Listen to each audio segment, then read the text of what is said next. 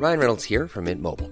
With the price of just about everything going up during inflation, we thought we'd bring our prices down.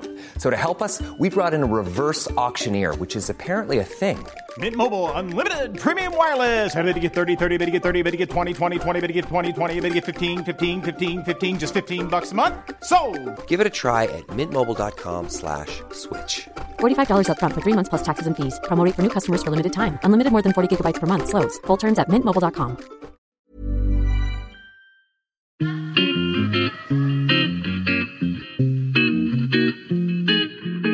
Salut les gars, je suis Anne-Laure Baratin et vous écoutez le podcast Genre de fille. Chaque semaine, je reçois une fille unique en son genre pour parler sans tabou de mission de vie, de galère, de déclic ou non, de féminin, de maternité ou pas, tout ça, tout ça. Par leur parcours, leur engagement et leur choix de vie, elles m'ont bluffé et j'ai à cœur de vous les faire découvrir. Je sais qu'elles vous inspireront. J'espère maintenant que leur parole vous permettra d'avancer, de choisir, de décider. Et maintenant, place à l'épisode du jour. Bonne écoute Cet épisode a été rendu possible grâce à Baratin, etc. Baratin, etc., c'est l'agence de création édito qui donne de la voix aux femmes. Aujourd'hui, au micro de Genre de Fille, je reçois Julie Motreff. Alors, si j'ai eu envie d'interroger Julie, c'est parce qu'après l'avoir interviewée pour un article, j'ai eu une espèce de révélation. Alors oui, ça me fait ça parfois. Je me suis dit, il faut qu'elle vienne dans le podcast. Alors que je n'avais jamais entendu sa voix, parce qu'elle avait répondu à mes questions par écrit, mais quand même, j'ai senti qu'elle avait sûrement des trucs intéressants à raconter. Et puis, bah, l'intuition, parfois, ça s'impose et c'est comme ça. Elle a dit oui, et voilà notre échange. Bonjour Julie, je suis ravie de te recevoir au micro de Genre de Fille. Comment vas-tu? Bonjour Anne-Laure, merci de me recevoir. Je vais très bien. Alors, je précise pour la petite introduction que vous, auditrices et auditeurs, venez d'entendre. Euh, donc, j'expliquais en fait euh, que j'avais eu une espèce d'intuition euh, quand je lisais les réponses aux questions que je t'avais posées dans le cadre d'un article pour Welcome to the Jungle. En fait, c'était un article où je me penchais sur les plumes des dirigeants, des CEO, comme on les appelle euh, en anglais. Et tu m'avais très gentiment répondu. Et j'ai trouvé que ce que tu racontais était extrêmement intéressant et bien écrit. Et même si j'avais pas entendu ta voix, je t'ai proposé assez rapidement de passer dans le podcast. Et ce que tu me disais en off tout à l'heure, et je trouve très intéressant, c'est que quand tu as lu euh, mon invitation à passer dans le podcast, tu me dis euh, tu as failli avoir une crise cardiaque. Exactement. J'attendais le train à Saint-Malo. J'ai reçu ton petit message et je me suis dit ah et, euh, et, en fait, voilà, en y réfléchissant, j'ai remarqué que c'était assez, assez symptomatique et que le fait de devoir prendre la parole en mon nom, de devoir m'exprimer sur un sujet et une expertise, bah, c'était un exercice compliqué et euh, qui était lié à plein de tenants et aboutissants, et notamment celui, j'imagine, de voilà, peut-être de la peur de se montrer, de la peur d'affiner son expertise, ou euh, tout simplement en fait du syndrome de l'imposteur. Donc je me suis dit que c'était un bon exercice que de, euh, bah, voilà, participer à ce podcast. Euh, D'ailleurs, je suis ravie de le faire. Et en fait, que c'était, bah oui, effectivement, symptomatique de l'expérience de plein de femmes quand il s'agit de prendre la parole et en fait de prendre un territoire d'expression sur des sujets divers et variés. Et, et voilà, c'est pour ça que je trouvais, je trouvais le clin d'œil assez drôle, in fine. Je me reconnaissais dans, dans la problématique. Oui, et en plus, euh, moi, je suis assez surprise dans le sens où euh, non seulement les réponses à tes questions, alors là, c'est quand je les ai vues, c'était de l'écrit. Pour moi, on sentait vraiment une expertise dans ton domaine, on va y venir. Et puis en plus, tu as occupé pendant euh, plusieurs années un poste quand même assez important dans la communication au sein d'un grand groupe comme Renault. Et c'est fou, tu vois, je me dis, tu es quand même experte dans ces domaines de com et on va y venir. Et tu as quand même eu ce sentiment de te dire, oulala, j'espère que ce que je vais raconter va être intéressant. Exactement. Et, euh, et je pense que c'est aussi pour ça, euh, bah justement, tu m'avais interviewé dans le cadre de ce métier de, de plume. Et je pense que c'est ça qui est aussi intéressant dans le métier de plume, c'est que tu accompagnes les gens à aller vers la lumière. Mais au final, tu restes un peu dans l'ombre. Et, euh, et, donc, c'est vrai que tu l'as, tu l'as mentionné, mais le fait de me lancer en indépendante, bah, j'ai cette problématique-là, en fait, euh, qui est de euh, continuer de travailler dans l'ombre pour des personnes et à la fois de voir euh, bah, littéralement parler de moi, parce que c'est un des leviers de, un des leviers de prospection. Et, euh, et donc, je suis ma, au final ma première cliente d'une certaine manière. Oui, je comprends, je, je, vois tout à fait ce dont tu parles. Est-ce que tu peux nous expliquer comment tu es arrivé, enfin, explique-nous ton parcours. Qu'est-ce qui fait que tu es arrivé chez Renault, que tu as occupé ce poste euh, Alors, je ne sais pas si je dis bien, c'était, comment tu dis, Top Leadership, leadership Manager? Ouais, Fat Leadership Manager. Effectivement, ouais. un nom bien compliqué, euh, tout simplement parce que c'est un, une forme de nouveau métier euh, qui a trait à la communication et à l'influence. Et donc, il y a, y a différents, différents mots, il y a des ghostwriters, tu as des plumes, tu as des thought leadership managers. Voilà, chacun, chacun il va, de son, il va de son vocabulaire, mais effectivement, dans les grands groupes, l'appellation qui revient souvent, c'est celui-ci, thought leadership. D'accord. Du coup, j'en oublie ta question principale. comment tu es arrivé à ce poste-là? Surtout qu'en plus, j'ai regardé ton LinkedIn et tu n'as pas forcément fait des études en, en rapport avec ça. Je crois que tu as fait un master en marketing du luxe, il me semble. Alors oui, effectivement. En fait, euh, de base, j'ai plutôt un profil euh, assez littéraire, je dirais. J'ai toujours lu, j'ai toujours bouquiné. Enfin, je viens d'une famille euh, où il y a toujours eu beaucoup de bouquins à la maison. Donc, c'était assez naturel pour moi de lire. Et puis, quand j'ai eu 15 ans, c'est à tel moment fatidique qu'on te demande ce que tu veux faire. Et à l'époque, j'adorais le, enfin, l'idée du métier de concepteur-rédacteur dans la pub. Et je m'étais dit que j'allais faire ça. Et donc, une fois mon bac L, tu te doutes, en poche, j'ai commencé des études de littérature à la fac. Pendant deux ans, c'était pas incroyable. Et euh, je me suis dit, bah, retourne à tes amours premières, retourne à la, enfin, va voir ce qui se passe du côté de la com. Et donc, bah, j'ai fait, euh, j'ai fait un BTS, une licence, un master. Donc, au début, j'ai eu un parcours assez généraliste. J'ai fait euh, du marketing pour une maison d'édition vidéographique. Ensuite, j'ai fait du marketing digital pour un média digital à l'époque. J'ai fait troisième année de gestion de projet euh, internet, enfin multimédia. Et c'était pas exactement la panacée. Voilà, j'ai pris un an de break en fait où je suis partie à Londres et où j'ai un peu amélioré mon, anglais. Et à ce moment-là, je me suis dit bah, qu'est-ce que tu veux vraiment faire? Parce que tu tu vivotes, t'as pas vraiment d'expertise. Donc qu'est-ce que demain tu voudrais faire pour avoir une carrière épanouie? Et en fait, assez rapidement, j'ai eu envie d'écrire. Et donc j'ai fini mon master dans un dans un grand groupe avec euh, une mission qui était un peu plus axée sur l'écrit. Et voilà, donc j'ai fait euh, encore trois ans dans cette boîte.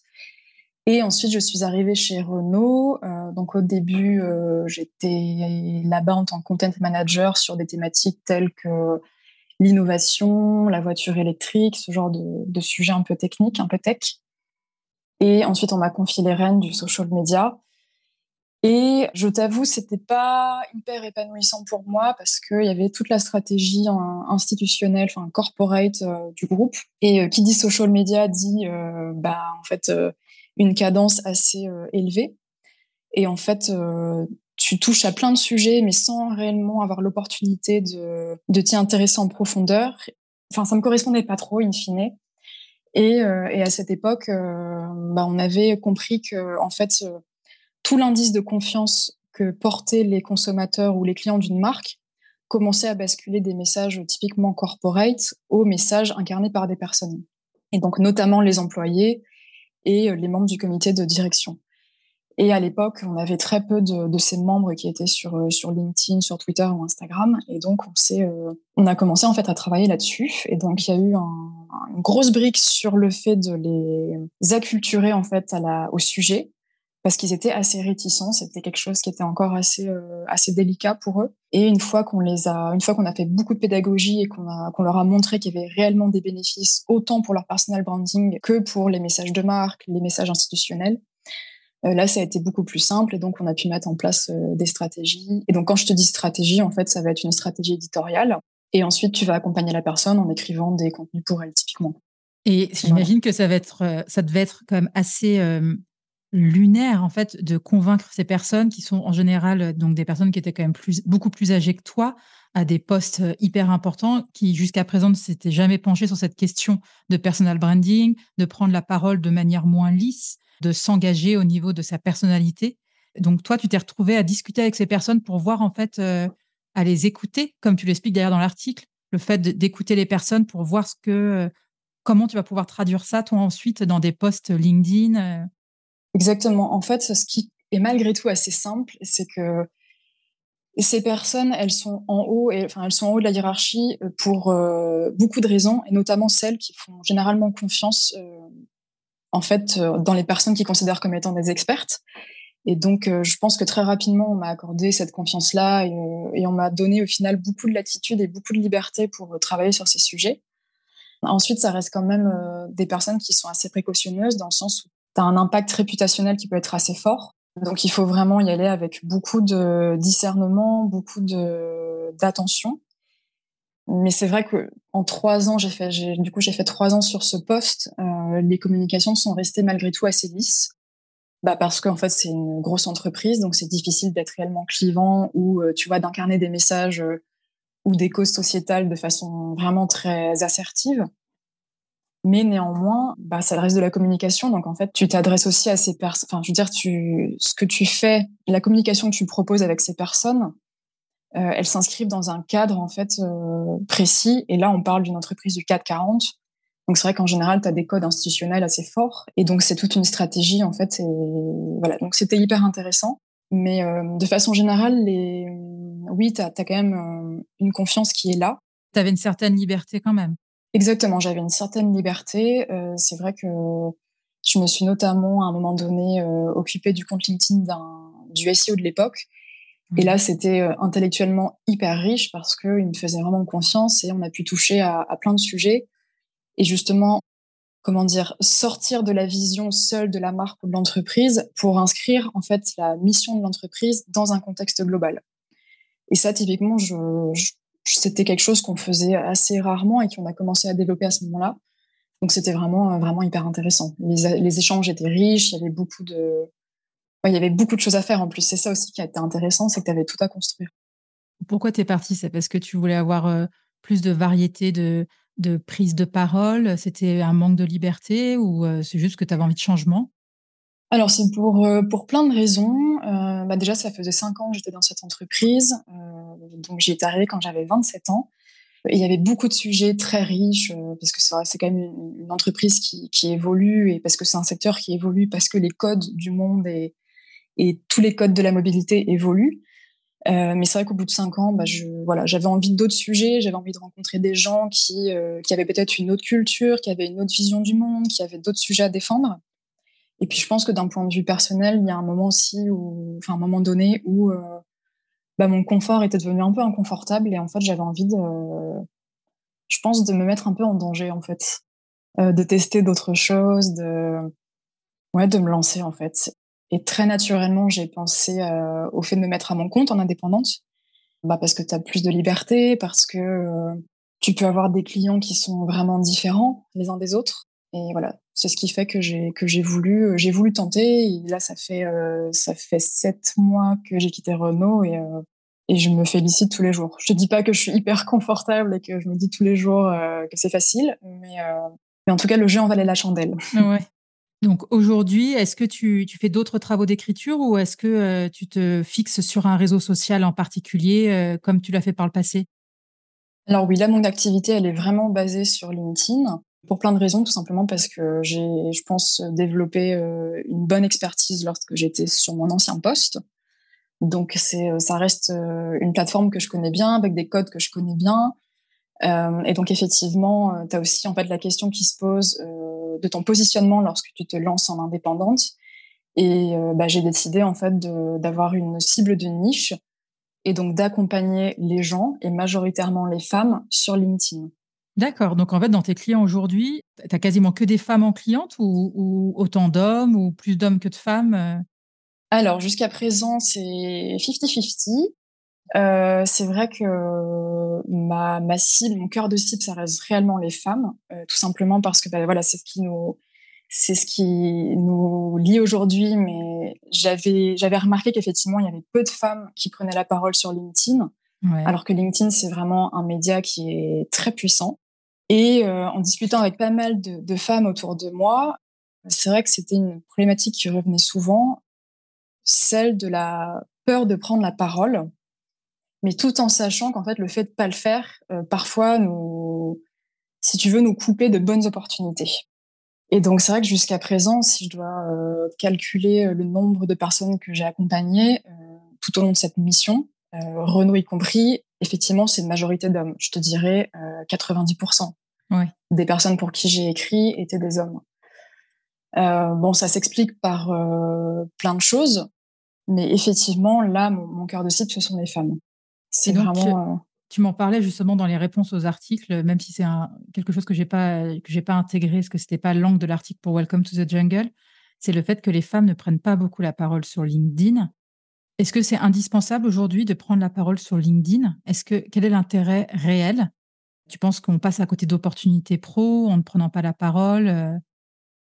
Alors, je ne sais pas si c'est indispensable, mais en tout cas, euh, LinkedIn, ça reste une plateforme. Euh, en fait, si tu veux, l'histoire de LinkedIn est assez simple. À l'origine, c'était véritablement une CVTech euh, dédiée au marché de l'emploi. Sauf qu'au fur et à mesure du temps, la plateforme s'est transformée pour devenir un réel média. Et par ailleurs, au sein de LinkedIn, tu vas trouver des équipes commerciales, mais aussi des équipes éditoriales.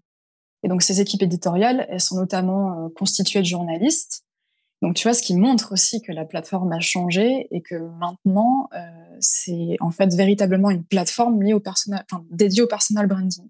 Et donc, LinkedIn, en fait, tu peux y trouver euh, beaucoup d'avantages. Ça peut être tout simplement garder le lien, ça peut être développer ton employabilité, ton personal branding, te tenir informé. Il y a beaucoup de choses, et notamment aussi celle de faire de la prospection. Et donc aujourd'hui, c'est vrai que pour, euh, pour beaucoup de personnes, ça reste une façon assez simple et gratuite de prendre la parole et donc de développer son personal branding, euh, de porter ses causes, de porter son business. Enfin, vraiment, il y a beaucoup de choses à faire. Et donc c'est, euh, enfin voilà, c'est, ça peut vraiment s'inscrire dans une stratégie, que ce soit pour une entreprise ou pour quelqu'un qui monte son business en indépendant ou, ce genre de choses. J'ai regardé, toi, tu prends pas énormément la parole sur LinkedIn. Est-ce que c'est c'est pas compliqué de de alors après je pense que j'imagine que tu as un super bouche à oreille euh, avec les personnes avec qui tu travailles et qui peuvent te recommander mais euh, est-ce que c'est assumer le fait de ne pas prendre la parole sur LinkedIn alors que justement tu vas la prendre pour d'autres personnes? Alors là je t'avoue que justement c'est un trou dans ma dans ma raquette personnelle. Euh, ouais. Là, je suis en train de travailler justement sur ma propre stratégie pour développer un peu plus mes contenus sur LinkedIn. Ouais. Euh, c'est pour ça tout à l'heure je te disais en riant que j'étais un peu ma première cliente. Mais euh, plus sérieusement, c'est effectivement le cas. En fait, je connais les bénéfices et les avantages de LinkedIn et je sais qu'il faut vraiment que je développe euh, ma visibilité sur la plateforme. Mais tu vois, en fait, cette stratégie, c'est une stratégie de petite dentelle. Et je trouve ça assez facile quand tu, enfin, c'est facile non, mais c'est plus simple quand tu rencontres quelqu'un de lui créer sa ligne éditoriale plutôt que de partir de tes propres goûts, de tes propres ambitions ou autres. Là, tout de suite, tu n'as pas les mêmes enjeux. Oui, je, suis, euh, complètement d'accord avec toi. Je suis complètement d'accord avec toi. Donc, euh, pour LinkedIn, qu'est-ce qui fait que nous, les femmes, on a plus de mal à prendre la parole? Tu penses que c'est à cause de quoi? On réfléchit trop avant de faire un poste On a l'impression qu'on ne sera pas lu? On a plus peur du jugement des autres? Alors, donc déjà, je vais te, si tu veux bien, je vais commencer par un, petit contexte sur LinkedIn. Vas-y. Donc, actuellement, tu as à peu près, enfin, tu as un peu plus de 800 millions de membres euh, répartis sur 200 pays. Donc, ça, c'est vraiment les membres LinkedIn.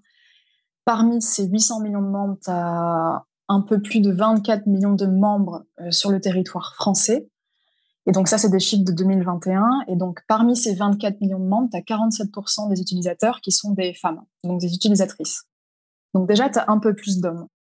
Ensuite, quand tu regardes les classements d'influence, euh, qui sont vraiment dédiés à LinkedIn, parce que tu vois, c'est aussi euh, une preuve que justement le l'essor de LinkedIn est réel, parce que maintenant, tu as même des classements d'influence qui sont vraiment dédiés à cette plateforme. Donc ça veut quand même dire quelque chose de, la puissance du, média en question. Et donc, quand tu regardes ces classements qui sont générés tous les ans, bah, tu as très peu de femmes. Je pense que tu as à peu près un tiers de femmes présentes dans ces classements. Et donc pour ce qui concerne euh, bah, les raisons de tout ça, je pense que c'est, en final, c'est assez représentatif de ce qui se passe dans la presse traditionnelle. Euh, je pense à la télé, je pense à la radio, à la presse. Euh, et par exemple, les chiffres du CSA sont intéressants parce que dans la représentation des femmes à la télé et à la radio, je crois que tu as 41% de proportion de femmes à l'antenne et pour seulement 35% de temps de parole. Donc je pense que c'est assez parlant et en fait, euh, bah, ça reflète aussi ce qui se passe sur LinkedIn parce que ça reste un territoire d'expression qui est, je pense, majoritairement masculin. Et en ce qui concerne bah, les raisons de, bah, de notre peut-être timidité, je sais pas comment qualifier ça, mais je pense qu'en fait, on en revient, au, je pense, aux sujets qui sont traités en long, en large et en travers. Ça va être une histoire d'estime de soi, de confiance, de temps aussi, parce que ça demande du temps de prendre la parole sur LinkedIn. Donc, je pense par exemple à la jeune entrepreneuse qui a deux enfants à la maison. Est-ce qu'elle a le temps de se pencher sur LinkedIn? Je sais pas. Euh, mais voilà, tu as, vraiment toutes ces raisons. En fait, euh, le syndrome de l'imposteur aussi, qui est assez, euh, assez fort. On en parlait en début de. Et donc, tu as beaucoup de choses qui fait que je pense que plus naturellement, enfin, les, femmes plus naturellement vont douter de leur légitimité, de leur expertise. Ou... Et donc, in fine, certainement, ça, ça va jouer sur la prise de parole sur LinkedIn mais sur LinkedIn et ailleurs par ailleurs. Et est-ce que moi j'ai eu cette impression-là, mais peut-être que non, non, je ne pense pas que je me trompe, mais les quelques fois où j'ai partagé ou alors euh, j'ai pris la parole sur LinkedIn, mais comme tu dis, je trouve ça hyper dur de dire je, tu vois, de, en tant que femme. Les quelques fois où je l'ai fait pour partager des articles euh, que j'avais écrits sur le féminisme, etc., les, quelques mecs qui ont répondu ou qui ont, partagé, tu as quand même l'impression que quand tu prends la parole sur ces sujets-là, tu te fais un peu recevoir. Alors, je ne sais pas s'il y a une manière, euh, mais ça, je pense que ce n'est pas forcément agréable non plus. À un moment, j'avais écrit un article sur le fait d'être euh, mère et freelance. Et puis, tu as forcément as les deux mecs qui, ont parlé sur l'article, c'était pour dire c'est n'importe quoi ou, ou qui de rentrer dans une espèce de négo, de, discuter. Et, je t'avoue que c'est peut-être que ça aussi, ça freine certaines femmes à, prendre la parole sur LinkedIn. Ah oui, c'est sûr, je te rejoins tout à fait. Et encore, ce qui est, enfin, ce qui est dommage, c'est que pendant longtemps, LinkedIn a, été assez préservé d'un point de vue troll et autres euh, charmants commentaires, tout simplement parce que les gens étaient obligés de mettre leur réelle identité. Mais c'est vrai que tu avais récemment, on l'a vu par exemple, l'histoire du barbecue de Sandrine Rousseau. Euh, sur LinkedIn, j'ai vu beaucoup de posts bah, d'hommes, mais qui en faisaient presque une, une affaire d'État, ou en tout cas une affaire personnelle. Euh, donc oui, effectivement, c'est un frein. Après, euh, en fait, tout dépend aussi de, la, de ce que tu as envie de parler, enfin ce dont tu as envie de parler en tant que femme. Euh, par exemple, j'ai des clients qui vont me dire de façon très claire, je ne veux pas avoir, pas aborder de sujet clivant, par exemple. D'accord. Tout ce qui va concerner, je sais pas, le féminisme ou la diversité, l'inclusion, ce genre de choses, c'est des sujets qu'elles préfèrent mettre de côté. Parce que justement, euh, effectivement, il y a cette peur d'être mal reçu et tout simplement bah, d'être victime de misogynie, ou tout du moins de commentaires qui ne sont pas réellement euh, constructifs. Et euh, tu disais que tu connais bien LinkedIn. Est-ce que tu aurais des conseils à donner justement aux personnes qui écoutent cet épisode de podcast Si tu avais trois ou quatre conseils à donner en fait à quelqu'un qui veut prendre, à une femme qui veut prendre la parole sur LinkedIn? Alors, bonne question. Euh, le premier conseil que je donnerais, euh, c'est le fait d'aller, en fait, sur Internet, il y a beaucoup de ressources sur euh, bah, comment mettre à jour son profil LinkedIn pour répondre aux meilleures pratiques du réseau, comment écrire des textes, des textes impactants, etc. Donc voilà, déjà, il y a une littérature qui est assez développée sur, sur Internet. Ensuite, vraiment, la base d'une stratégie sur LinkedIn, c'est d'avoir un profil qui est bien rempli. Donc ça va être une photo, euh, une bannière, ça va être le fait de d'indiquer ce qu'on a fait dans ses expériences, de rajouter un petit résumé. Et ensuite, la question à se poser, c'est euh, pourquoi vous voulez être sur LinkedIn? Est-ce que c'est parce que vous cherchez un nouvel emploi? Est-ce que c'est parce que, je sais pas, euh, vous venez de lancer votre boîte et vous avez besoin de vous faire connaître? Donc aussi, il faut partir en fonction de, de cela. Ouais, de ton objectif. Voilà, exactement, l'objectif principal. Et ensuite, eh ben, je, je vais donner un conseil de Suisse, c'est d'expérimenter. Euh, je sais que non, mais c'est vrai, je sais qu'il y a beaucoup de gens qui, qui effectivement n'aiment pas écrire. Donc le but, c'est de faire des choses, euh, des, écrits assez simples. Euh, on dit souvent un écrit égale un message, donc un poste égale un écrit, enfin un message, une idée, une idée précise. Donc ça, c'est important.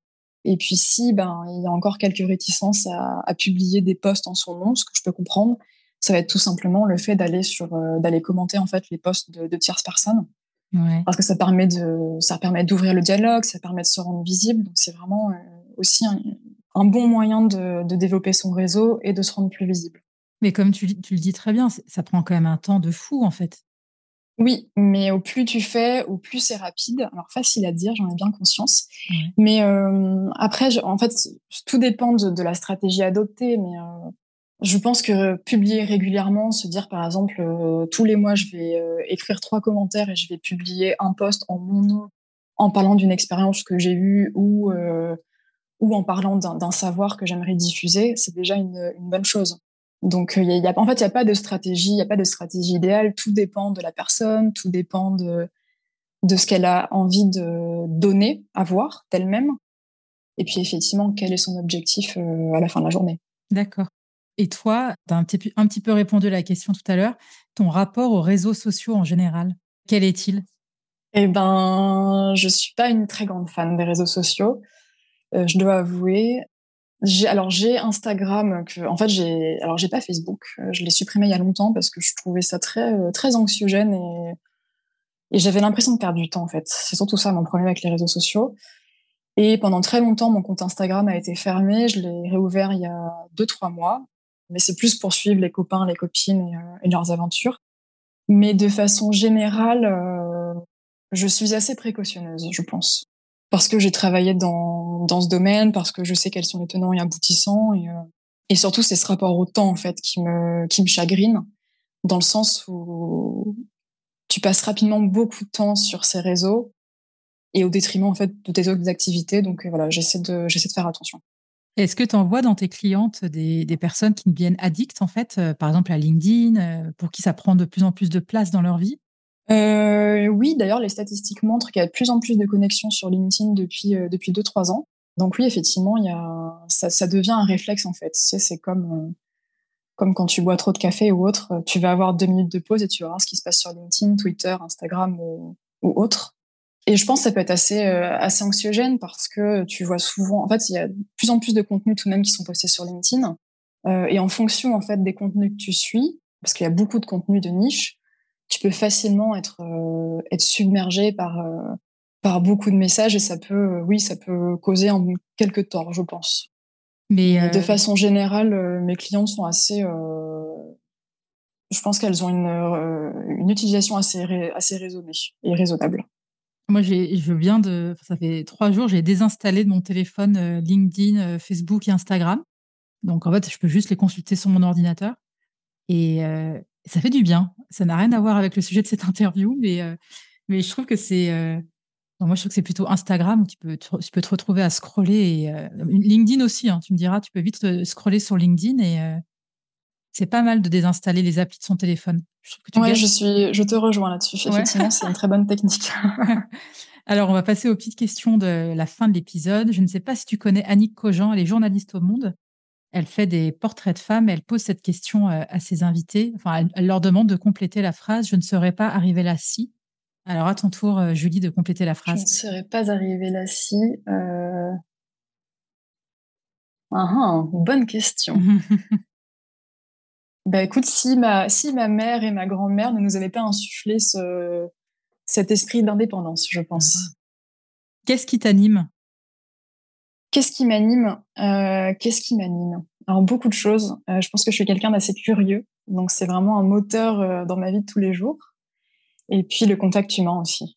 J'aime écouter les, j'aime entendre les histoires des autres, j'aime écouter les gens, j'aime, j'aime me nourrir en fait de leurs anecdotes et de leur de leur vécu. Oui, en plus, c'est ce que tu disais dans l'article, le, fait de, savoir écouter. L'écoute, c'est une des qualités fondamentales pour être une, une bonne plume. Oui, exactement. Mmh. Qu'est-ce qui te met en colère ou peut t'agacer? Euh, L'injustice. Euh, l'injustice de façon générale, ça c'est vraiment quelque chose qui peut me, faire vriller. Et je pense l'impolitesse de façon très classique. voilà. Est-ce qu'il y a une femme que tu aimerais entendre au micro de genre de fille? Ah, il y en a beaucoup. Il y en a beaucoup. Euh, je dirais Annie Ernaux. Ouais. Et bon, là, je sais que c'est impossible, mais j'aimerais entendre Cassandre, tu sais, la, la, princesse légendaire de Troie.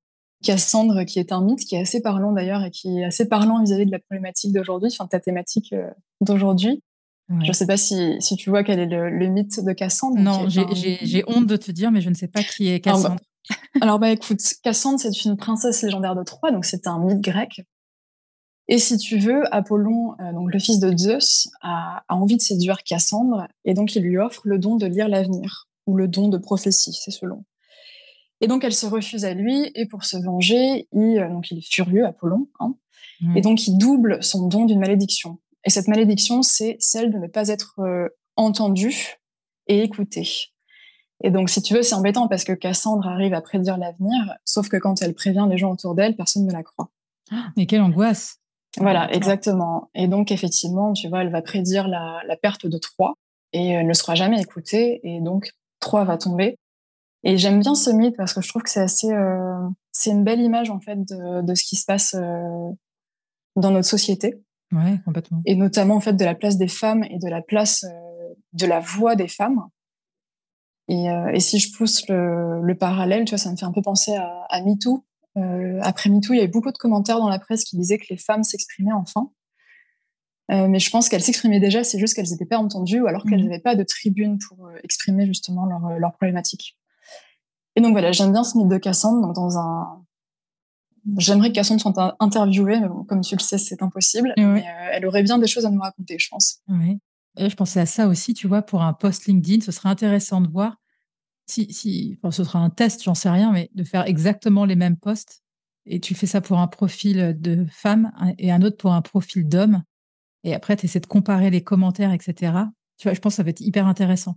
Bon, c'est des genres de tests que personne ne ferait, mais euh, tu sais, il y avait eu un test là-dessus. Euh, c'était aux États-Unis, je crois que c'était à Harvard, il n'y a pas si longtemps que ça, où tu avais une, un amphi et on leur avait fait lire la biographie euh, d'un homme et après un autre amphi, exactement la même biographie, mais c'était c'était une femme qui les deux étaient successful, enfin réussissaient. Quand on leur disait que c'était une femme, tous disaient en gros, la plupart, euh, elle est arrogante, elle se prend pour qui, etc. Et quand c'était le mec, c'était ah ouais, il sait prendre des risques, il, a du succès. Enfin, c'était hallucinant. Et ça, c'est un test qui a été fait il n'y a pas si longtemps que ça. Enfin, tu vois, c'était pas genre il y a 50 ans. Hein. Mmh euh, oui, je vois, je vois, très bien. Oui, je vois très bien. Je, crois que c'était Heidi et Howard. Oui, c'est ça, exactement. voilà. Oui, oui, effectivement. Mais tu sais, ce qui est drôle, c'est que quand tu écris donc pour un, profil masculin et un profil féminin, euh, le profil masculin est, demande assez rapidement une tonalité assez assertive, tandis que le profil féminin, ça va être tout en catimini, par exemple. Tu vois, le fait d'utiliser des, des débuts de phrases tels que je pense que, tu vois, c'est t'affirmes en fait ta position, t'affirmes ton idée, mais c'est toujours un peu plus doux et un peu plus, euh, je sais pas trop comment l'exprimer, mais si, je pense, j'ai la sensation que, tu vois, c'est pas du tout les mêmes euh, les mêmes phrasés, mais voilà, c'est une question d'éducation aussi, je pense. Ouais. Bah, tu, viens de, tu viens de dire je pense à la fin. Exactement. Bah voilà, tu vois, les, biais cognitifs ont la vie dure. C'est comme moi tout à l'heure quand j'ai commencé une phrase en disant euh, peut-être que je me trompe, mais enfin tu vois, c'est que des trucs en fait, euh, ou, alors désolé de. Enfin bon, bref. Mais effectivement, tu vois, tout ce qui est leadership au féminin, il y a beaucoup de choses à faire. Parce que même si tu as de plus en plus de femmes qui vont accéder à des, à des positions assez euh, élevées dans la hiérarchie des entreprises, bah, tu as réellement besoin d'un accompagnement parce qu'en fait, tu as encore beaucoup de, beaucoup de biais qu'on perçoit à peine, mais qui, à la fin de la journée, pèsent beaucoup en fait sur, euh, sur la personne, comme sur la représentation qu'elle donne d'elle-même. Ouais.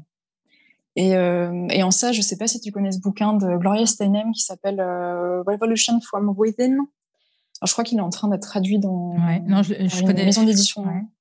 D'accord. Bah, écoute, c'est vraiment, je le recommanderais à, à toutes les personnes qui t'écoutent, que ce soit des hommes ou des femmes, parce que dans ce livre, en fait, elle traite tout simplement de l'estime de soi. Et donc, c'est hyper parlant. Il y a vraiment beaucoup d'exemples sur la place de la femme, mais aussi sur enfin, sur la, aussi sur la place de, l'enfant, des enfants.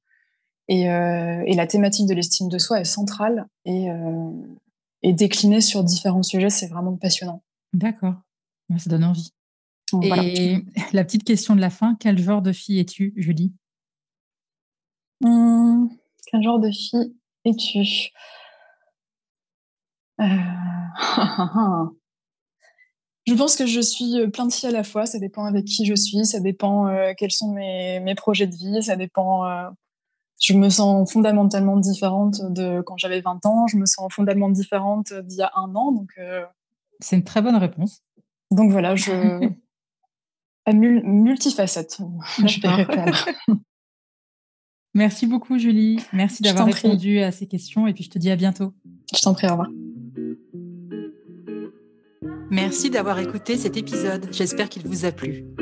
Si c'est le cas, partagez-le autour de vous et sur les réseaux sociaux. N'hésitez pas non plus à laisser un avis positif à propos de Genre de Filles sur vos applications de podcast. Pour ne rien manquer de Genre de Filles, suivez-moi à Anne-Laure Baratin sur Instagram. Si vous avez des compliments, des critiques ou des réflexions, n'hésitez pas. Merci à Marvin Marchand pour la musique du générique. Bonne semaine et à très vite. Salut